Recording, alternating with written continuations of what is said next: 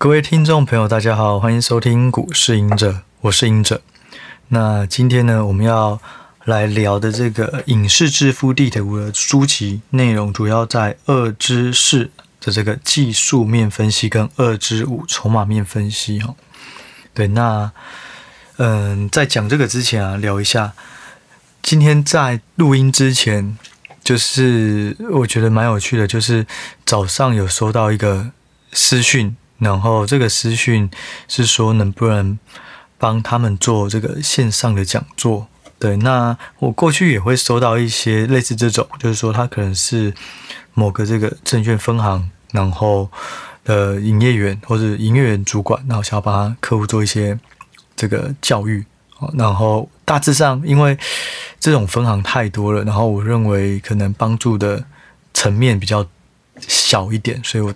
普遍都是拒绝了，然后这一这一个人我看一下，我以为也是类似可能某个分行，结果没想到他是说他是法人服务部的主管，然后再看清楚发现就是他是我前东家的，只是不同部门，对，然后我就想说，哎，我就跟他说，我主要目前还是跟这个散户交流比较多，所以。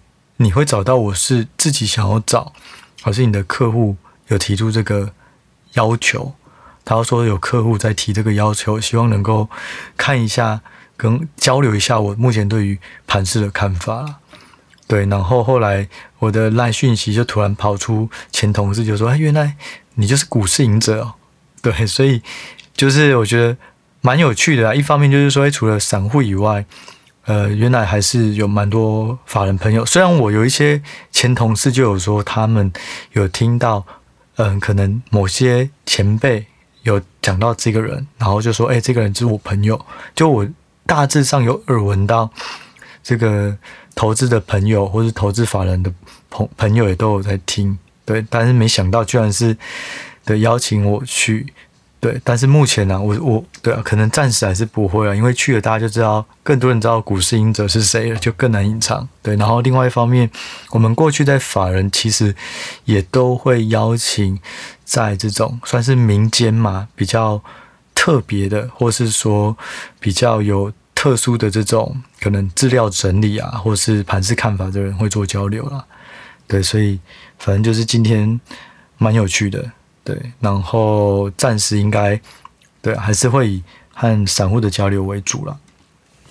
那再来呢，就是说，嗯，因为今天要讲技术面，所以嗯，我大致上有去社团问了一下，我发现大家对于技术面每个人都有自己的指标哦，可能有些是 MACD，有些是 KD，有些看价量，有些看形态，其实都很多。我觉得这 OK 都很好。但是我觉得有三点要稍微特别注意哦，就是在使用技术分析的时候，第一个就是说，你技术分析的买进讯号跟卖出讯号不能一直换哦。假设你认为可能 K D 交叉黄金交叉就是要买，就是要卖，那就是这个；或是你认为 R S I 强弱指标八十就是怎么样，七十就是怎么样，那就是确定了就确定了，不能到六十突然就觉得好像也可以。好，所以就是说。买进跟卖出讯号一定要一致，然后第二个就是说，一定要去了解技术指标背后的含义。哦，不要认为是说，哎，好像是很好用，回撤觉得很有效，所以你就用了。我觉得还是要去了解均线代表的是什么意义，在心理层面有什么影响啊，或者是说，SI 的强弱最主要是什么时候的的怎么计算的？那什么状态下会？特别适合，我觉得还一定要对于背后公式的意义有了解，才知道怎么去用它。第三个就是，呃，在判断这个技术指标的时候啊，尽量不要一次用了五六种或者七八种。我觉得越单纯越好。你越多种的时候，其实当真的买到这只股票赚到钱了，你也不知道到底是这五种六种里面的哪一个赚到。就是说，这个黑箱太大了，会让你里面。你也很难去一个一个 debug，就是一个一个去找出到底是哪一个有效。所以我觉得这三个可能大家在使用技术分析的时候是要特别注意。但是我觉得这就是没有绝对好坏啦，因为我曾经也都会看 RSI、KD，然后还有一个 DMI 吧。对，我都也都会看，但是最后还是觉得均线跟 K 线形态对我而言是比较能够找到一个长期的固定规则啦。对，那这些固定规则基本上就是书里面讲的这些。对，然后我认为就是技术，就像我这里呃我在标题就讲了，就是说技术面分析啊，它就是。股市里的间谍，它只能意会不能言传。也就是说，当很多人都知道破底要卖的时候，哦，那破底了，真的就会有一个卖压。可是这个卖压搞不好就是超卖了，对。所以，当一个技术指标越来越多人知道，那这个技术技术指标有时候就会失效，对。所以我觉得这个也要大家要注意一下。然后第二个就是说，技术指标基本上它没有绝对的对错。哦，就是说不会有一个技术指标是永远都适用。通常啊，不同产业、不同市值，然后不同股性，都会有不同的这种技术指标的适用度。对，那大家就可以多去这个调教，然后都去测试，找找看。其实过去我们在我在学技术指标的时候啊，我每天大致上都会在下班以后回家，可能会看，可能。嗯，十五到二十个不同的技术指标的图反正就是每天看，每天看，每天看，然后你就自己去预测说，那明天或是一个礼拜后的涨幅差不多会到哪里，然后你就一直训练，一直训练自己的敏感度，然后同时你也不断的一直找自己的这种就是太弱留强啊，就是认为你觉得你比较容易上手的哦，然后就可能训练的一个月、两个月、三个月，你就初步有一些自己的判断。然后去实战以后，发现有效或无效，再回来调整。所以我觉得技术指标，如果你要用技术分析去学的话呢，其实就是不断的一直看不同的技术线型，然后去找出最好用的一个方式啊。好，所以提供大家这个练习的方式，就是你每天收盘，然后先预测一个礼拜、一个月后的走势，然后每天一直看，去看看你的原本的看法是对的或错的，再去做调整。对，那再来呢？我们讲一下那个成交量这东西啊。我觉得，嗯、呃，成交量是嗯最重要的啦。就是我觉得量比价格比任何的形态都还重要。因为当没有量的时候，很多东西都可能是假的。当量一出来了，就代表这件事情的认同度、市场认同度是高的。所以技术指标。不管是 K D S I 或是什么，我大致上都会看一下它的量。对，那量真的很明显的变化，那我可能都会觉得，哎，那这这一天就是很关键的一天。对，那大家也可以去参考看看。对，这是在主要在技术分析的部分。那筹码面呢？我看大在社团上大家的回复，普遍呃都是说比较不知道怎么使用。对。然后就是，或是说会看三大法人啊什么的。那我先提供一下，就我以前也会看三大法人，我以前也会看公股行库这种八大行库啊，然后去看这公股怎么做啊，投信怎么做，外资怎么做。但是就像我之前有提到，就是说现在外资真假外资其实根本分不出来。对，就是说很多的金主，嗯，其实我最近还有。听到就是真的有很大的那种大金主跑去开外资，同时他也有国内很大的券商的户头，所以他可以透过外资跟国内券商很大的户头去买，就让大家以为外资跟主力一起看好，其实有可能他是同一个人。所以在这种嗯比较大的一个呃。名词包装底下，所谓外资这个涵盖太多了。然后这种这种三大法人的投信到底是哪一个基金也不知道，所以我自己会认为，呃，看如果看外资看投信，我觉得投信还比较稍微有用，因为投信它真的就是基金去买的，可是外资有可能是主力哦，有可能是金主对，那我看三大法人大致上会看说，大家一直在买或大家一直在卖的股票是什么，然后我会去想说要要不要去研究。我假设大家开始一直在买了，本来没有持股，开始在买，那我就去研究。研究不一定是马上要买，但是我要知道大致上为什么他们要买，是不是真的有长线的搞头，对，是不是有长线的投资机会？那我再去做研究。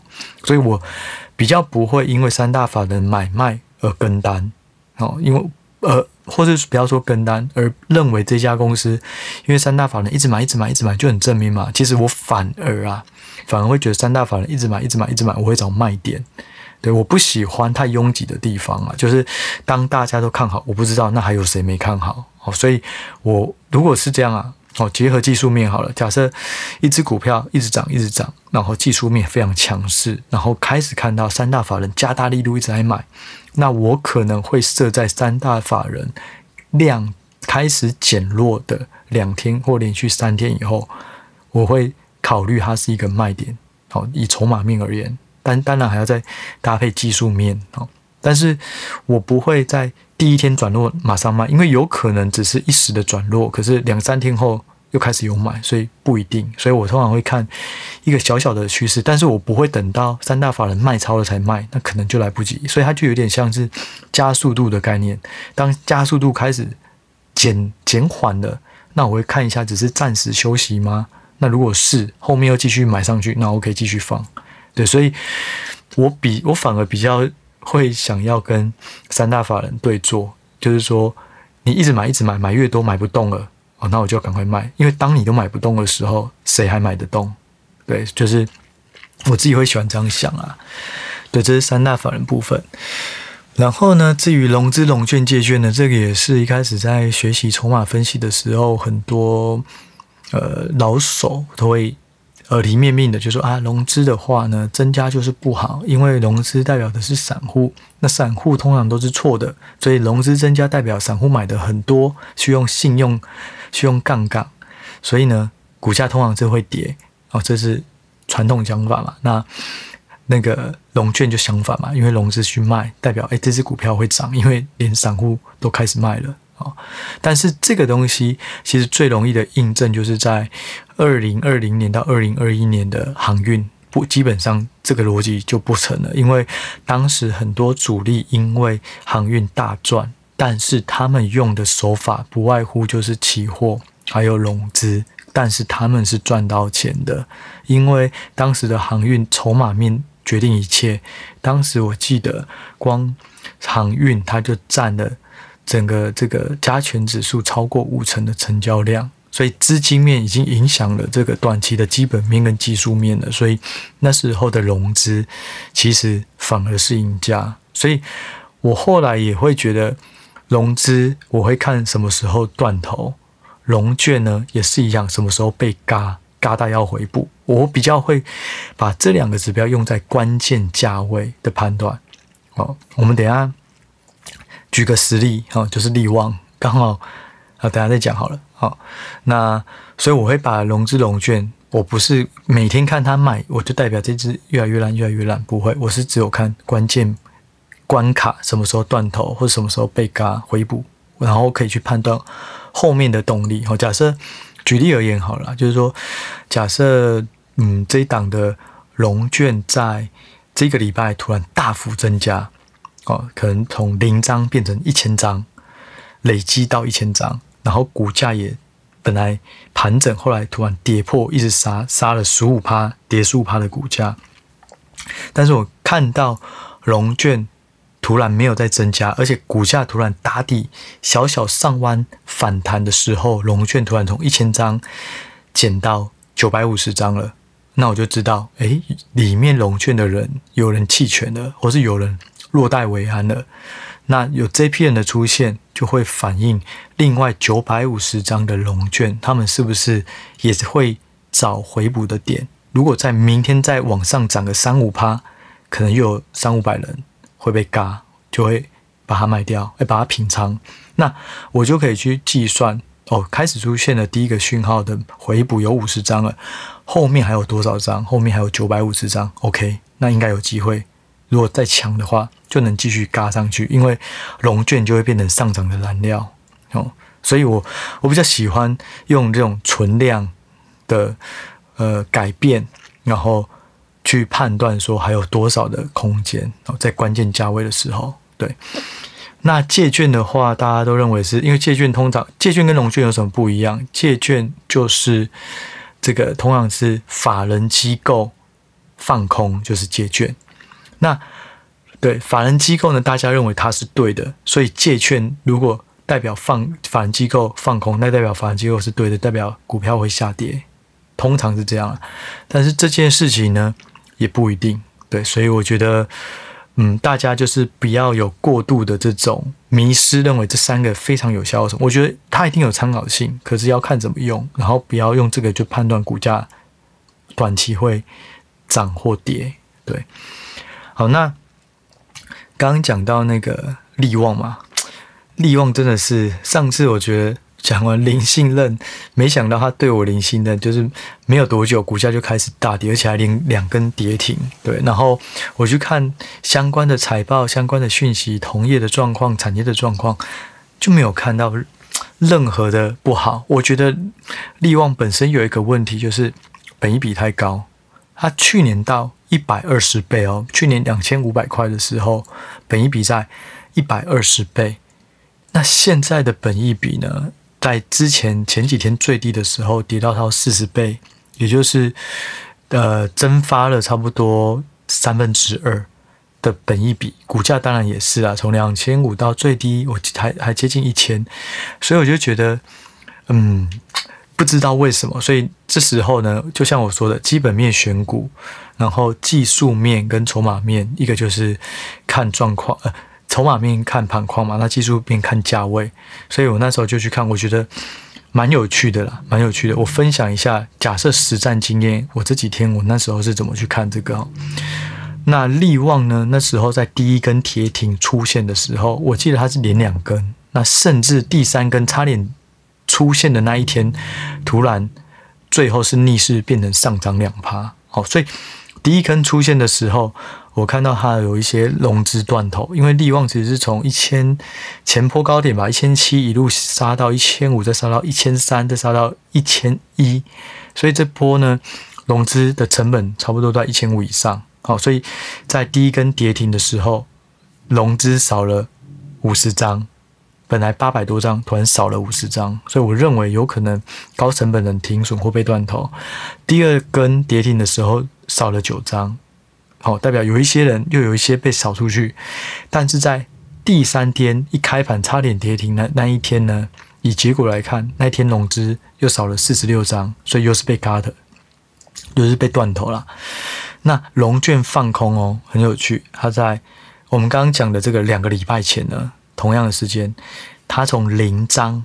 在两个礼拜后增加到八十五张哦，我们看这个张数好像都不多，几十张又不到一百张，可是力旺是一千多块的股票，所以它其实张数少是因为它金额大哦，股价高了，所以你看，就第一波是融资断头，第二波有人甚至在加码，在这两个礼拜放空八十五张，对，而且其实我有怕看到，其实有些外资是。前几大卖超了，那那些前几大卖超，我看他过去并没有持股，所以他可能就是纯粹的空空军啊，对。但是我看他陆陆续续也回补了，哦，所以就是说，刚开始跌的时候，我就去看筹码有没有出现问题。那看到哎呦，融资断头卖压，哇，那这个价格通常啦，如如果基本面没有变，有出现融资断头，通常都是超跌区，因为我是被迫断头而卖股，所以。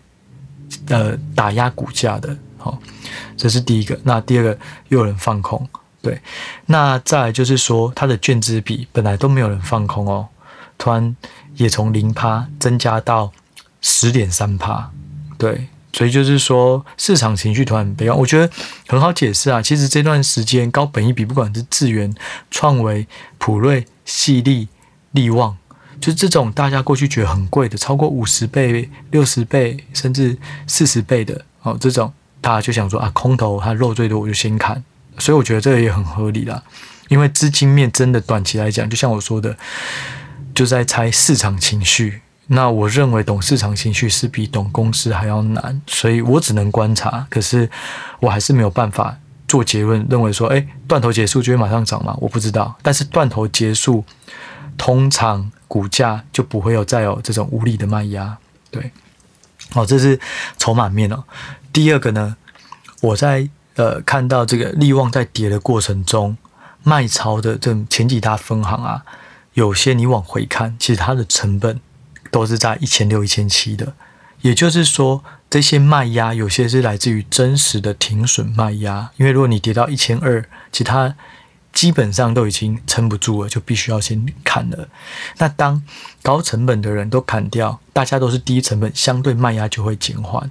对，那所以以这个来看的话，就是我当时候的对于利旺的判断，我觉得应该是慢慢会进入收敛，但是就是量要缩啦。就是底部量要缩，对，那后来慢慢的有稍微缩一点，然后也拉一根长红，在底部拉长红，其实算是还不错的讯号。然后搭配大盘这几天稍微有反攻的气息，然后再搭配搭配财报。我刚刚忘了提哦，我们刚刚讲的是筹码面看，看这个近况嘛，看有没有异状；技术面看价位嘛。这时候我还是去看很多基本面，因为像除了力旺团有公布它的财报，就是。非常好，又有预期。然后智源哦，也是 IP，它也非常的好。公布财报，有一家叫 Cadence，这个是 Cadence Design，它是美国的 IP 公司，财报也非常好，也上修预期。然后也说要买回库藏股，所以我会当时候我会怕到底是我看错，再去看产业相关个股的财报都非常好，甚至上修预期，甚至买回库藏股。然后力旺本身财报也不错。我就会觉得，那这一段真的就是筹码面的因素。我只要确定筹码面哪时候卖光，差不多就是一个底部了。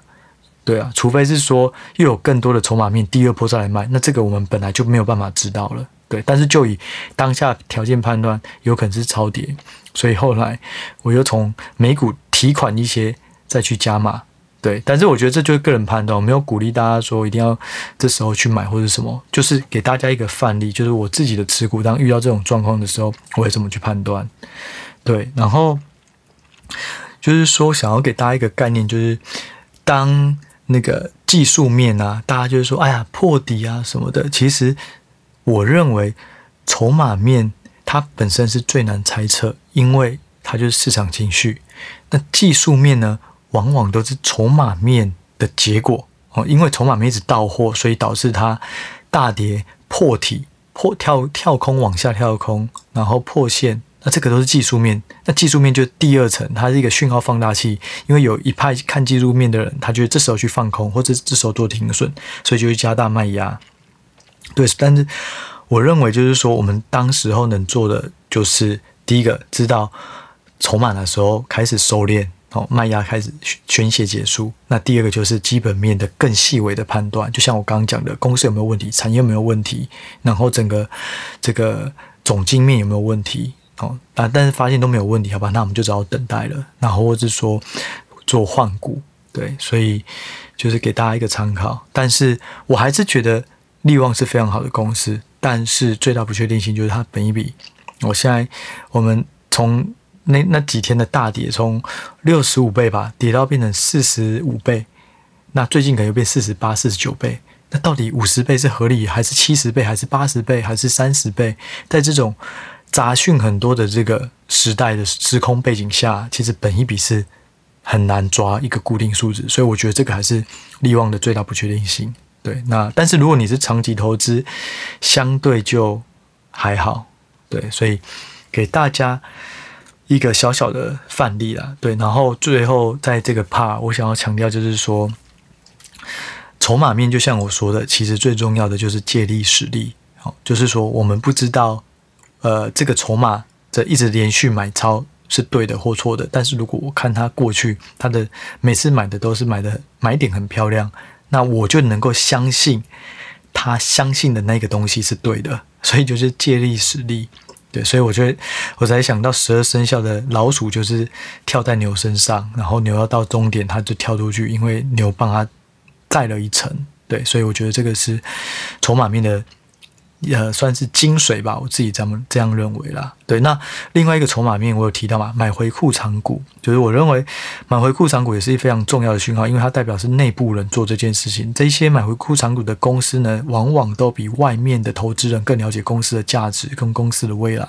如果他愿意买库藏股，也是一个很正面的讯号。那陆陆续续，其实这一波下来，我看到蛮多电子公司都愿意，不止电子公司啊，哦，不少公司都愿意要买库藏股。那所以大家也可以关注一下，所以说现在混沌不明的这种状态下，就是能拿到相关可以参考的手上的一些资料，就把它拼凑拼凑，自己会比较有一个比较安心感呐。好，那最后一个部分呢，我嗯想要聊一下，就是说，呃，劳工阶级的人啊，就是说我们这种受雇员工好了，哦。到底有没有办法投资致富？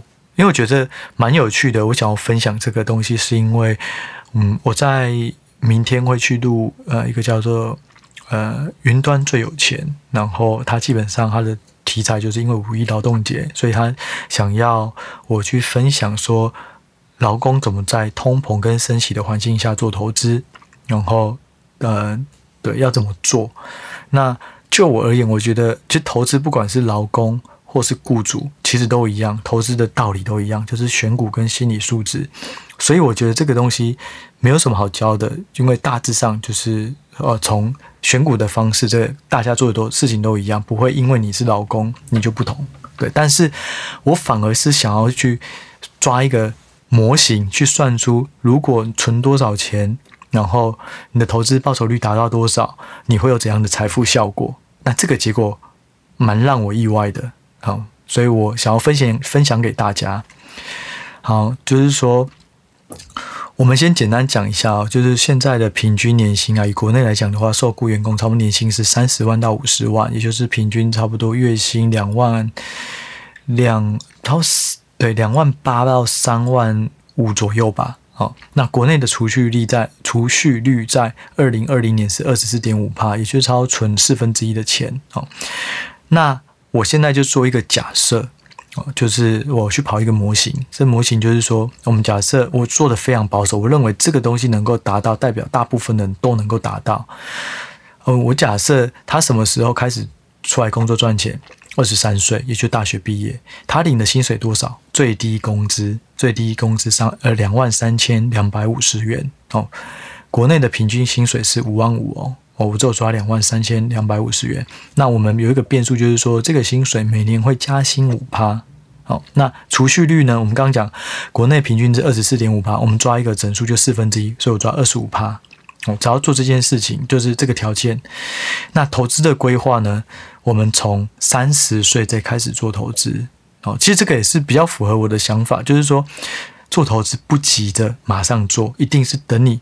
学了有成，你知道你在做什么事情，你知道你的投资标的在干嘛，那时候在做投资哦，不要太早就。当然，我觉得我认为，如果你有一些存款，你买个一张，买个零股都 OK，有点参与感，你才会有更想要积极去学习。但是不要太急着把所有的钱在你没有胜率把握之下全部丢进股市。好，所以我的这边投资规划是二十三岁到三十岁之前。都在学习投资，也就是你去看很多报章杂志，看很多书，然后去了解很多公司产业等。这六年后，也就是到了三十岁之后，大致上的最低薪资，如果每个月存二十五趴的话，你可以存到六十几万。好，那时候差不多有超过五十万的嘛，因为六十几万，你再把这些钱拿去做投资，那年化报酬率呢？我们要求是八趴，八趴看起来很多吗？没有。其实我我还有再去抓一个资料，就是在二零零七年金融海啸之前的高点到现这个礼拜现在这十五年的报酬率呢？如果你是投资台积电，每年有两成；如果你中到大奖买的特斯拉，有四十三趴，每年平均报酬率。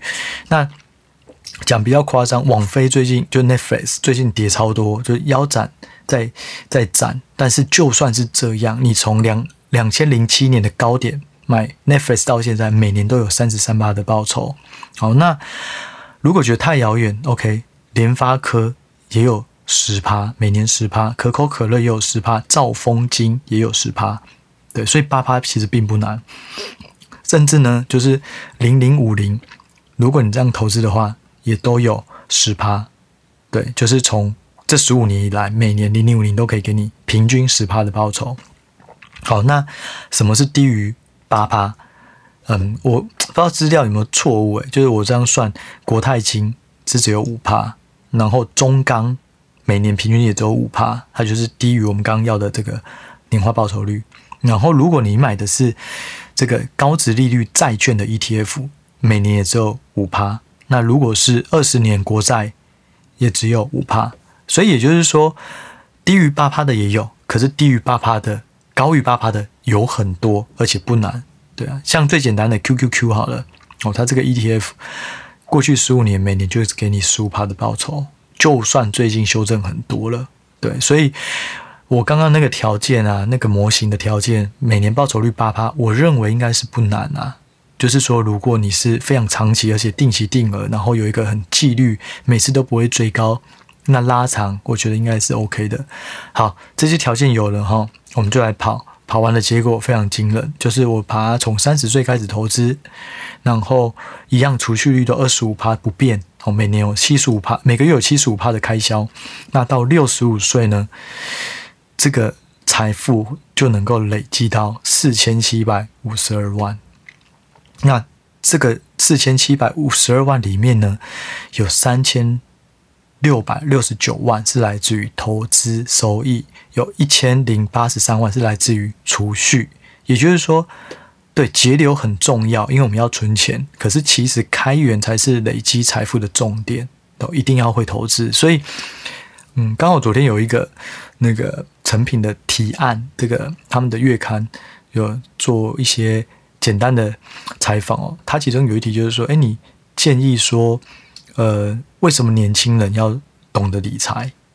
然后我就说，其实该懂得理财的不只是年轻人，是所有人都要。因为我们想要让自己的生活变得更好，因为薪水能够提升的有限，因为时空背景的关系，我们的就业机会、薪水提升幅度也许都有限制。